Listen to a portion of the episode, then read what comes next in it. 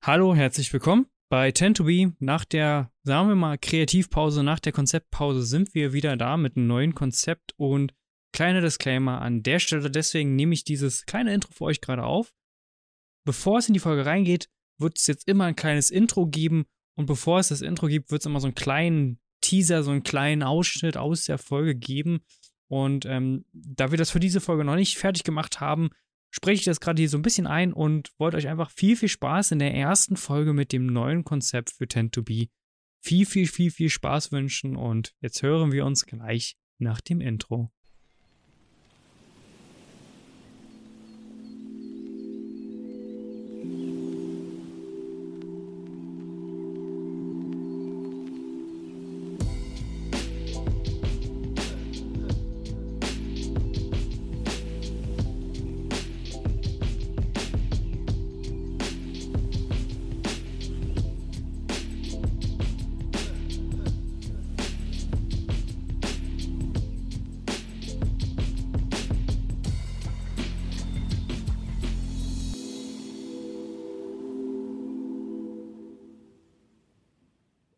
Herzlich willkommen zurück bei 10 to Be. Wir sind wieder für euch vor Ort, nee, für euch dabei. Und wie wir schon angeteasert haben in den letzten beiden Folgen mit einem etwas hm, neueren Format, mit einem Format, was euch auch ein bisschen mehr mit einbezieht, euch auch ja, die ein oder andere Aufgabe geben wird. Und damit wollen wir natürlich heute auch direkt starten. Und heute geht es um ein Thema, was ich ähm, letztens in meinem Newsletter, wenn ihr den Newsletter noch nicht abonniert, abonniert habt, dann macht es jetzt schnell, kurz die Folge pausieren, whitespace.de slash max und dann dort den Newsletter abonnieren. Ähm, Habe ich darüber einmal kurz schon gesprochen und heute wollen wir mal ein bisschen länger darüber reden, was das eigentlich alles bedeutet, weil ich denke, ein Newsletter, den man sich in drei, vier Minuten durchlesen kann oder zwei, drei, ist natürlich nicht so tief vom Input her wie halt das, äh, das, was wir hier machen, so ein Podcast, wo man einfach viel, viel mehr und auch äh, viel, viel mehr erzählen und viel, viel mehr auch interagieren kann. Gesundheit, Kenny. Äh, habt ihr wahrscheinlich noch nicht gehör gehört, aber hat gehustet. Ähm, und heute soll es um das Thema gehen, in welchem Stadium befindet sich der Kunde. Und kurz zur Einordnung, man spricht dort meistens von vier Stadien. Das, das allererste, was ich jetzt gleich erzähle, wollen wir heute ein bisschen außen vor lassen, weil es ähm, ja, vielleicht bei einem der nächsten Themen mal mit drauf eingehen, weil darüber kann man tatsächlich eine eigene Folge machen. Und der Kunde, wie gesagt, befindet sich in vier Stadien. Das erste wäre, der Kunde ist komplett unbewusst, dass er überhaupt ein Problem hat. Also ne, er, ist, er ist Produkt, Markt und Problem unbewusst. Ähm, das ist zum Beispiel so, wenn du ein Unternehmen neu startest und dir ist nicht bewusst, dass Verkaufen eine der krassesten Fähigkeiten ist, die du brauchst. Das ist dir einfach in dem Moment nicht bewusst. Ne? Du startest als Unternehmer und irgendwann fällt dir auf, ähm, okay, ich brauche neue Kunden. Vielleicht hattest du schon am Anfang ein, zwei Kunden und dann auf einmal kommt das Problem, wie komme ich an die ran und dann kommst du in das Thema Verkaufen rein. Dann gibt es ähm, Kundenstadien, der, der Kunde ist problembewusst. Das heißt, er hat eben, wenn wir bei diesem Beispiel bleiben, das Problem, er benötigt neue Kunden, weil er möchte wachsen, er möchte Mitarbeiter einstellen, er möchte ja, sich, sich erweitern. Er möchte einfach mehr Geld verdienen. Ich meine, das ist ja auch nichts Schlechtes, wenn man mehr Geld verdienen möchte. Ganz im Gegenteil. Und das nächste wäre dann zum Beispiel das Lösungsbewusstsein. Also im Stadium des Problemsbewusstseins googelt er zum Beispiel Agentur, mehr Kundengewinn oder äh, Dienstleistung XY, mehr Kundengewinn. Ja, so, so eine klassische Google-Suche, wie glaube ich jeder das schon mal gemacht hat. Und dann landet man im Stadium des ähm, Lösungsbewusstseins, weil dann googelt man und findet vielleicht einen Blogartikel, man findet vielleicht auch ein YouTube-Video und da ist man auf einmal der festen Überzeugung, verkaufen. Das ist das, was ich jetzt brauche, damit ich mehr Kunden gewinnen kann. Weil ich habe Leads, aber ich kann sie nicht verkaufen. Andere Seite könnte auch sein, ich brauche jetzt Personal Branding für mich, weil wenn ich mehr, mich als Personenmarke aufstelle, dann gewinne ich ja auch mehr Kunden. Könnte natürlich auch eine Lösung für das Problem sein. Dann ist der Kunde lösungsbewusst, das ist dann das dritte Stadium. Und von diesem Lösungsbewusstsein äh, bewegt er sich dann in das Produktbewusstsein oder in das äh, Markenbewusstsein der entsprechenden Person, Mark, bei der er kauft. Das wäre dann zum Beispiel in unserem Fall, wäre das unsere Agentur oder unsere Person, dass er sagt, hey, das ist genau das Produkt, was ich brauche, damit ich mich als Personenmarke aufbauen kann, damit ich mehr Kunden gewinne, damit ich mein Unternehmen noch mehr verbessern kann. Und wir wollen über diese letzten drei Stadien heute mal so ein bisschen sprechen, wie man das auch ein, ordnen kann und äh, einsortieren kann.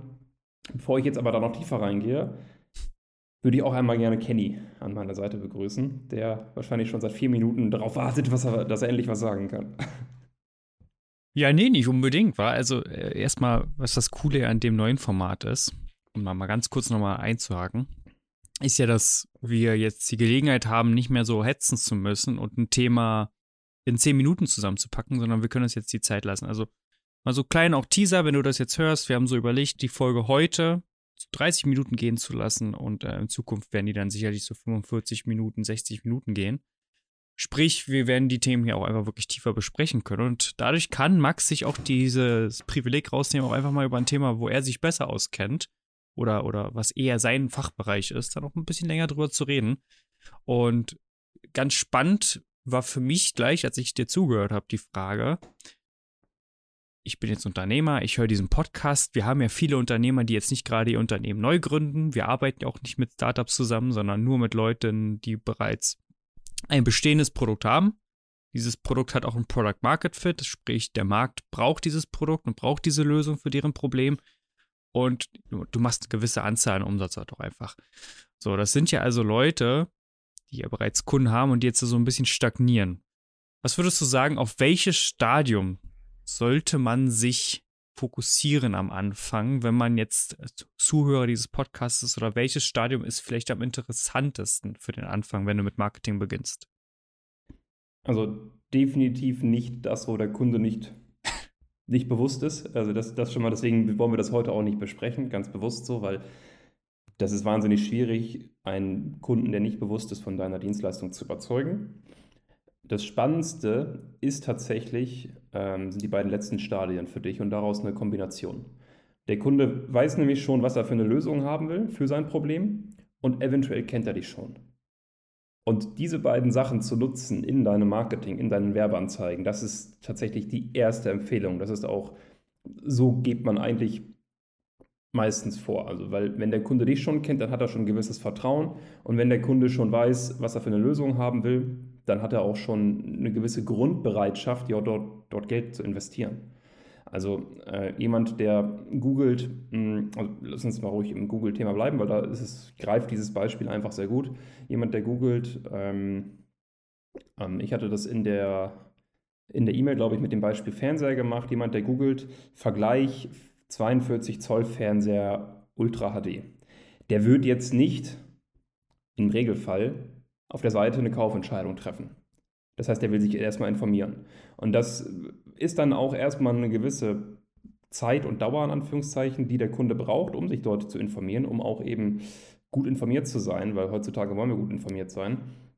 Das heißt, du solltest eher dir überlegen, hm, welches Keyword oder welche Suchbegriffe, wenn wir jetzt beim Thema Google bleiben, gibt der Kunde gerade ein, um auf dich oder auf deine Dienstleistung zu kommen.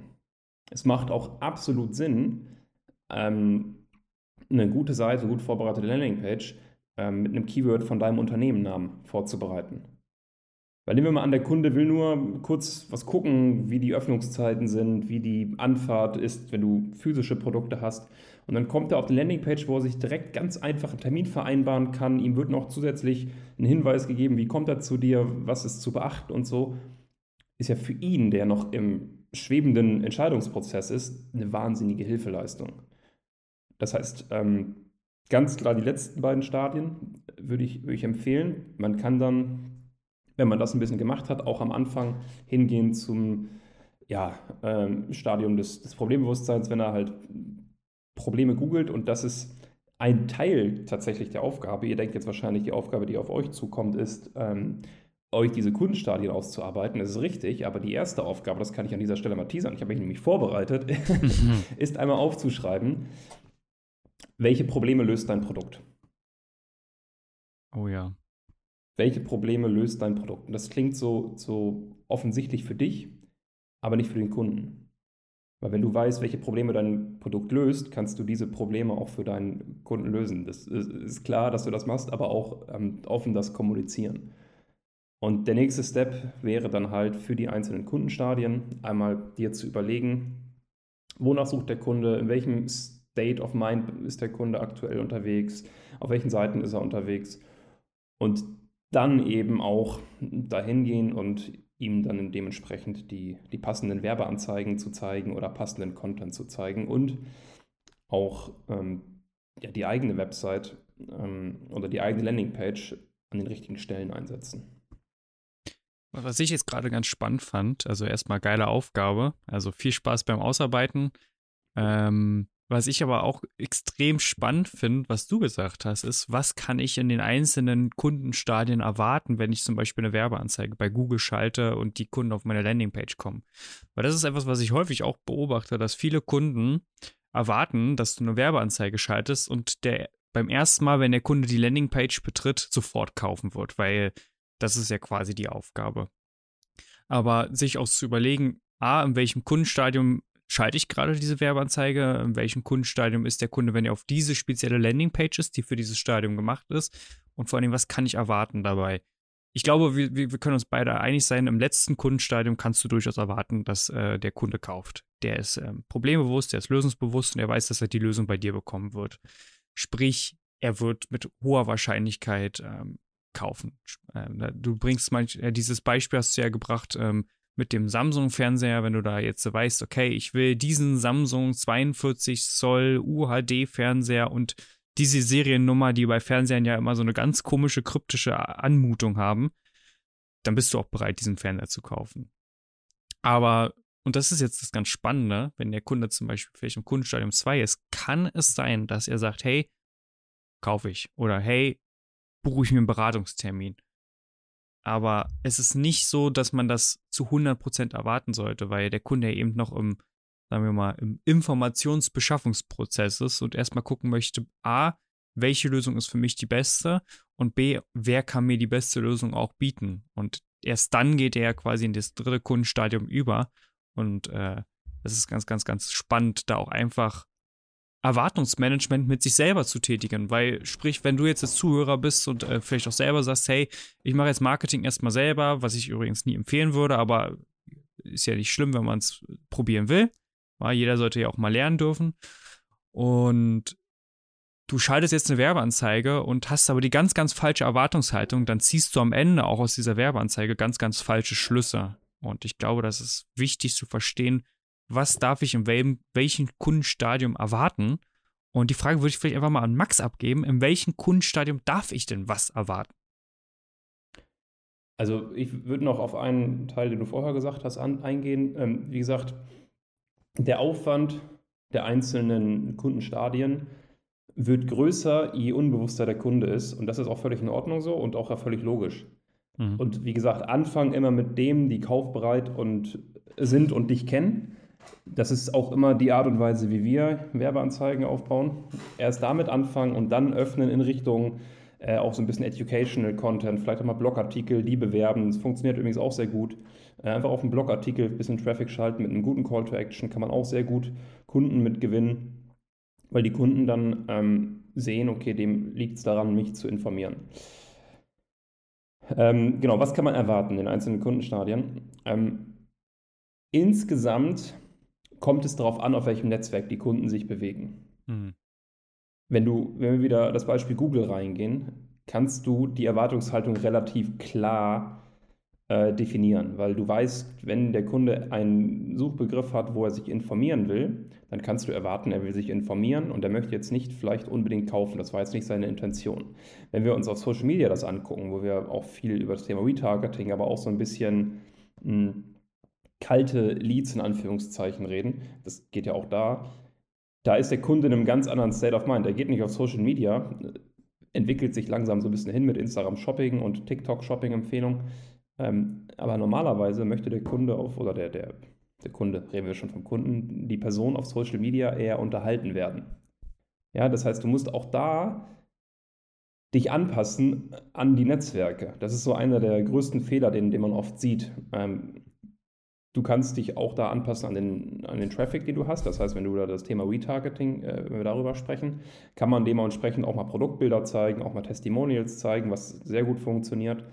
Aber einer kalten Audience ein Produktbild ins Gesicht zu ballern, ähm, wird erwartungsgemäß nicht so gut funktionieren. Also letztens eine Werbeanzeige bekommen, ich war noch, kannte diese Person nicht, war noch nie auf deren Website, wo einfach so ein, so ein äh, Mockup, so, so ein Cover von so einem Online-Kurs war und der wurde mir angeboten, anstatt 1497 Euro heute for free. Kann man machen, ich weiß jetzt nicht, wie es funktioniert. Vielleicht funktioniert es ja auch für die Zielgruppe, die sich ausgesucht hat, einfach ultra gut. Ich bezweifle es. Ähm, aber wie gesagt, auch da muss man einfach mal testen. Ähm, aber auch, wenn wir vielleicht nochmal äh, reingehen in die Erwartungshaltung, du kannst auch auf allen Kanälen, die du hast und du bewerben kannst, kannst du auch alle Stadien der Kunden ähm, abfrühstücken. Das klingt jetzt so doof, aber ist halt so.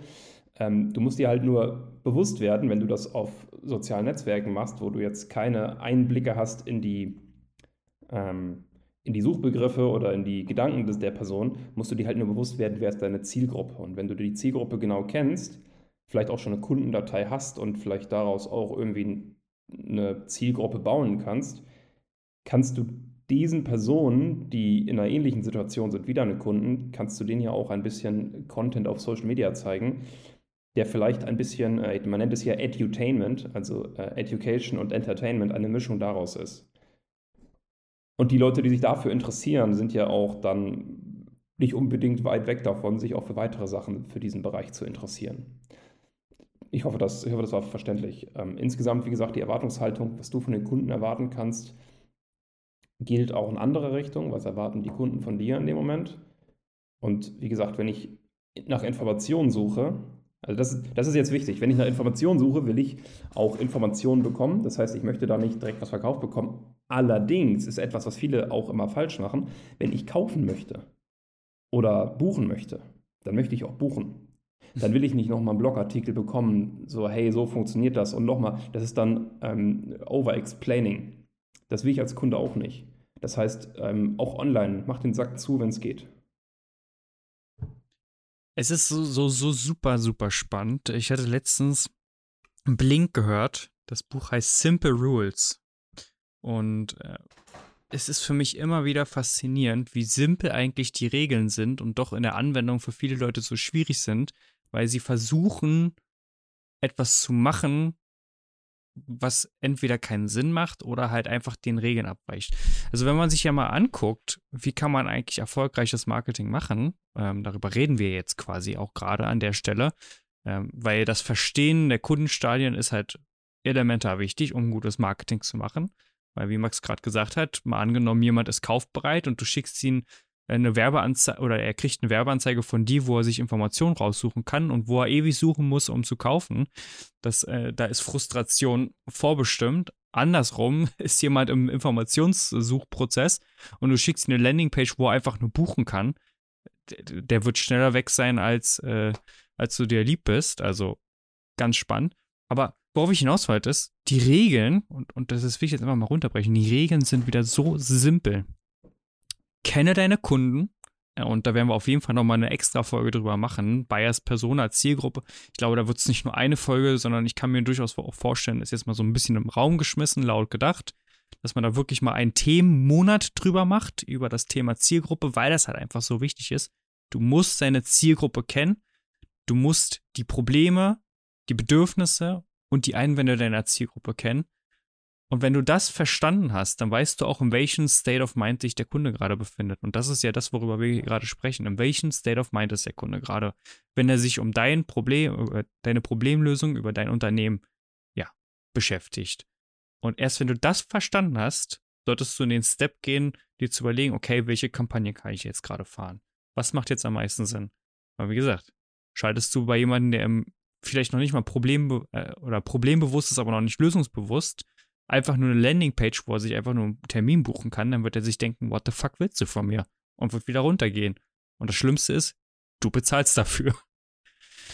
Sprich. Richtig. Und ja? das ist ja aber dann kein verlorener Traffic. Also du kannst ihn dann ja noch weiter bewerben, weil wenn er auf die Landingpage, er kommt da ja nicht, er macht ja nicht Google auf und auf einmal Zauberstab kommt auf die Landingpage. Das heißt, ja. er hat sich ja irgendwo auch für dieses Thema interessiert, aber es hat ihm irgendwas gefehlt, dass er eine Entscheidung treffen wollte. Vielleicht hat er auch gesagt, nee, mit denen nicht, weil der sieht komisch aus. Dann hast du sowieso verloren, aber gut, das ist, das ist okay. Aber im Regelfall fehlt ihm halt noch irgendwas oder er braucht noch irgendeine Information und dann musst du halt dranbleiben. Das Mhm. ist wie im Vertrieb auch. Nachfassen, nachfassen, nachfassen. Ja? Das ist da, ja, da, da können wir ja mal kurz auch die Zahlen in den Raum werfen, die wir auch immer unseren Kunden sagen, die ja manchmal auch dann die Erwartungshaltung haben, man schaltet Werbeanzeigen und der Kunde kommt das erstmal auf die Seite und kauft direkt. Das kann passieren. Durchaus. Muss aber nicht passieren, weil, und das ist von Google die Zahlen, es zu, von 25 bis zu 250 einzelne Impressionen pro Person braucht, bis man einer Marke genügend vertraut, um eine Kaufentscheidung zu treffen. Ich wiederhole nochmal. 25 bis 250 Berührungspunkte, die du erstmal mit der Marke haben musst, um der genügend zu vertrauen, um eine Kaufentscheidung zu treffen.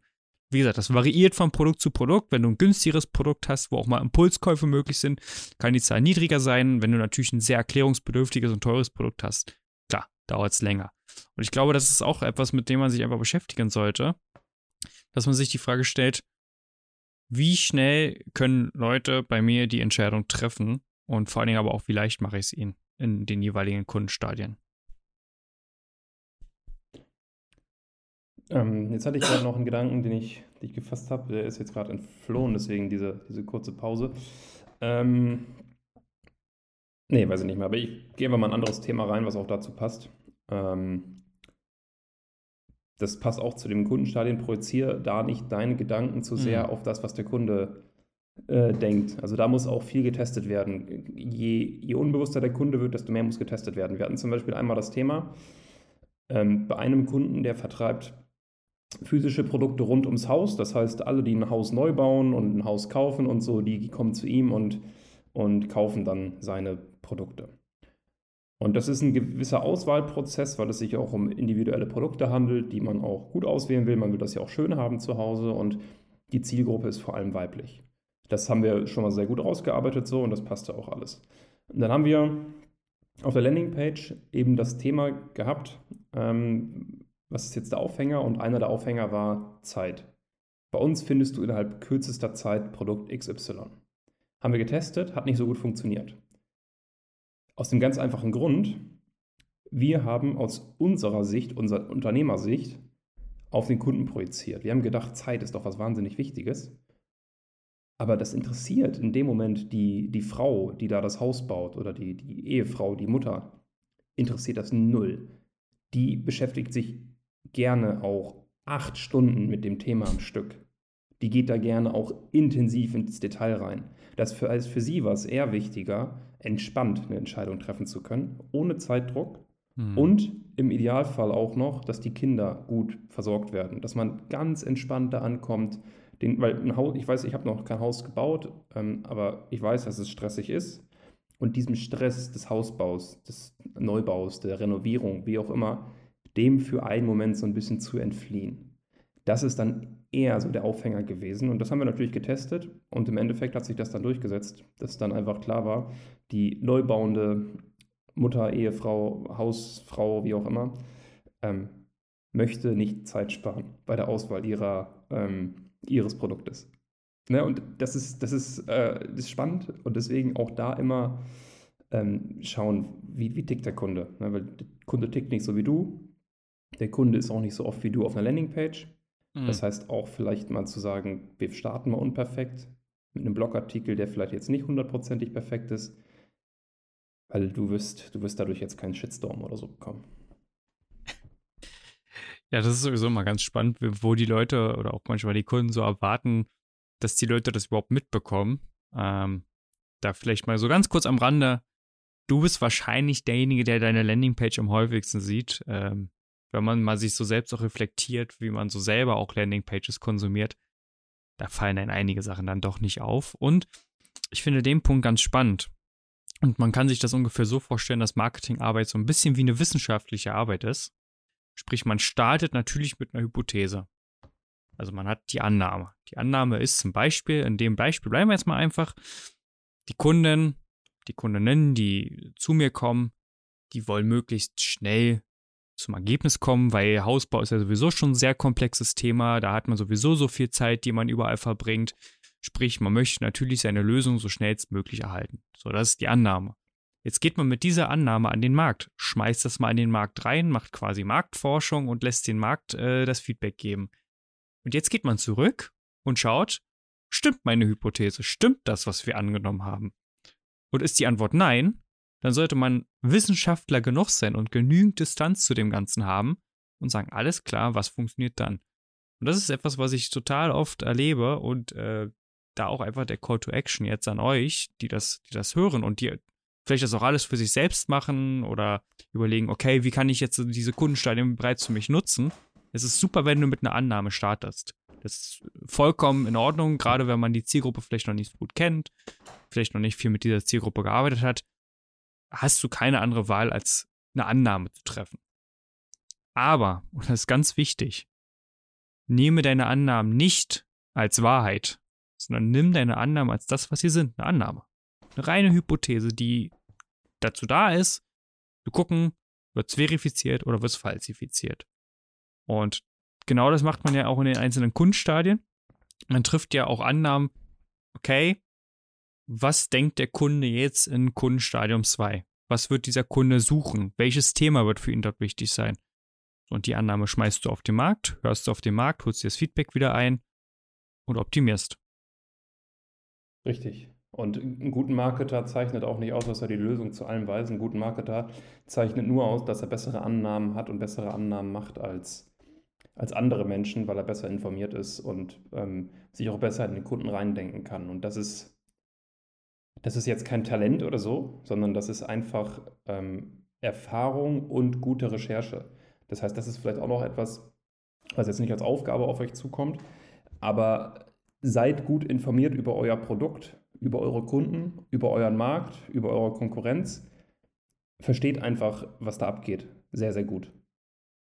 Wenn man das nämlich kann und macht, dann kann man auch die Probleme des Kunden und dann kann man auch vielleicht mal Annahmen treffen, die besser sind als Annahmen von jemandem, der es noch nicht so lange macht. Also als Beispiel ein, ein Mathematiker, der seit 40 Jahren dabei ist und irgendwelche äh, Annahmen beweisen will, wird bessere Annahmen oder bessere, ähm, ja, wie, sagt man im Wissenschaftlichen, ich weiß es nicht, bessere Tests vorschlagen als jemand, der gerade ähm, seit kurzem erst dabei ist.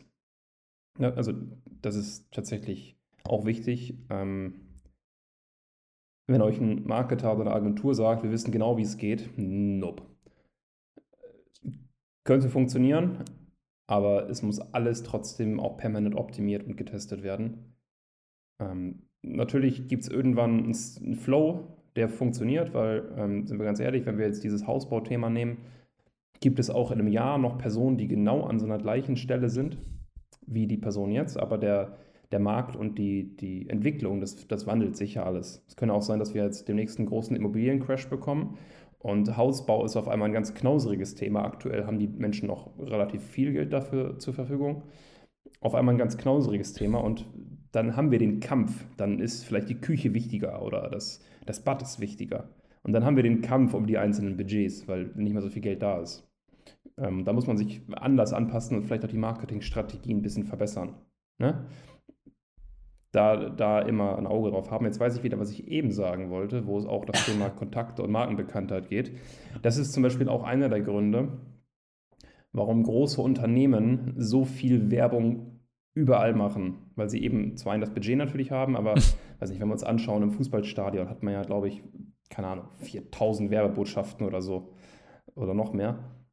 Es geht um die Markenbekanntheit. Hm es geht nicht darum in dem Moment, dass du dann, weiß nicht, der eine, die eine Mannschaft hat Fly Emirates als Sponsor. Es geht nicht in dem Moment darum, dass du sagst, emirates.com Flug buchen, mhm. sondern es geht darum, dass du das Vertrauen aufbaust, unterbewusst auch, weil du die Marke so oft gesehen hast. Das ist einer der wesentlichen Gründe. Ich, ich müsste die ganze Zeit mitschreiben, weil ich habe so viele Gedanken, die mir dann immer mit reinkommen, die ich unbedingt teilen möchte. Wie zum Beispiel bei dem jetzt, das ist wieder, wieder auch so, also wir brauchen übrigens auch einen Einspieler, irgendwie sowas wie Pro-Tip oder so, so auf ganz dramatisch. Also da werden wir mal gucken, dass wir vielleicht mal sowas richtig Geiles machen. Weil mir sind schon wieder so viele Pro-Tips einfach im Kopf gekommen. Also das erste ist, dass du dir immer vorher im Klaren bist, welches Ziel verfolge ich mit der Handlung, die ich jetzt habe. Weil das führt auch zu den größten Frustrationen, wenn du ein falsches Ziel, also wenn du entweder gar kein Ziel setzt und einfach sagst, wir machen jetzt erstmal und hoffen, dass irgendwas bei rumkommt. Ganz schlimm. ganz, ganz schlimm, weil dann bist du dazu verurteilt, mit höherer Wahrscheinlichkeit entweder einen Lucky Shot zu treffen oder mit höherer Wahrscheinlichkeit dann eher, ja, zu scheitern. ähm, also auf jeden Fall, wenn du eine Kampagne startest oder eine Handlung startest, dann sei dir immer be erstmal bewusst, okay, welches Ziel wollen wir jetzt erreichen? Und wenn das Ziel ist, Markenbekanntheit zu erreichen, dann sollte auch nicht dabei das Ganze sein, zu sagen, yo, wir machen jetzt, äh, bedrucken jetzt T-Shirts und machen da einen QR-Code hinten drauf, dass die Leute das scannen können und sich dann direkt einen Flug buchen. Weil das würde dem Ziel der Markenbekanntheit einfach nicht förderlich sein und wird wahrscheinlich auch nicht funktionieren. Aber man könnte es ja mal testen, wer weiß. Und der, der zweite Pro-Tipp, äh, ich, ich höre Max will gleich schon was dazu sagen, deswegen nur noch der zweite Pro-Tipp. bei der Auswahl deiner Agentur ist es gerade deswegen ein ganz guter Indikator, ob die Agentur professionell und gut ist oder eben nicht, wenn du einfach mal zuhörst und äh, zwischen den Zeilen hörst, nehmen die ihre Annahmen als das ist die absolute Wahrheit und wir haben das schon immer so gemacht und äh, glaub mir, wir haben das bei anderen Kunden gemacht und da funktioniert das wunderbar. Oder nehmen die Annahmen zwar und treffen sehr, sehr gute Annahmen. Übrigens sei der Tipp, keine Full-Service-Agenturen nehmen, weil die natürlich breites Spektrum haben und nicht spezialisiert sind und Spezialisten können, das hat Max gerade schon gesagt, bessere Annahmen treffen als keine Spezialisten. Ähm, Generalisten haben halt einfach nur einen groben Überblick über das Ganze, haben aber eben keinen tiefen Einblick und gerade deswegen sind die Annahmen auch sehr oberflächlich und müssen halt mehr getestet werden, was mehr kostet am Ende. Aber wenn du deine Agentur, und ich hoffe, du hast eine Agentur, mit der du zusammenarbeitest und machst das nicht alles selber, Gott bewahre, dann testest doch einfach mal, treffen sie A, sehr spezialisierte Annahmen, aber B, nehmen sie ihre Annahmen als Wahrheit und wenn ja, dann solltest du überlegen, vielleicht die Agentur zu wechseln. Yes, und ich kenne dann eine gute Agentur.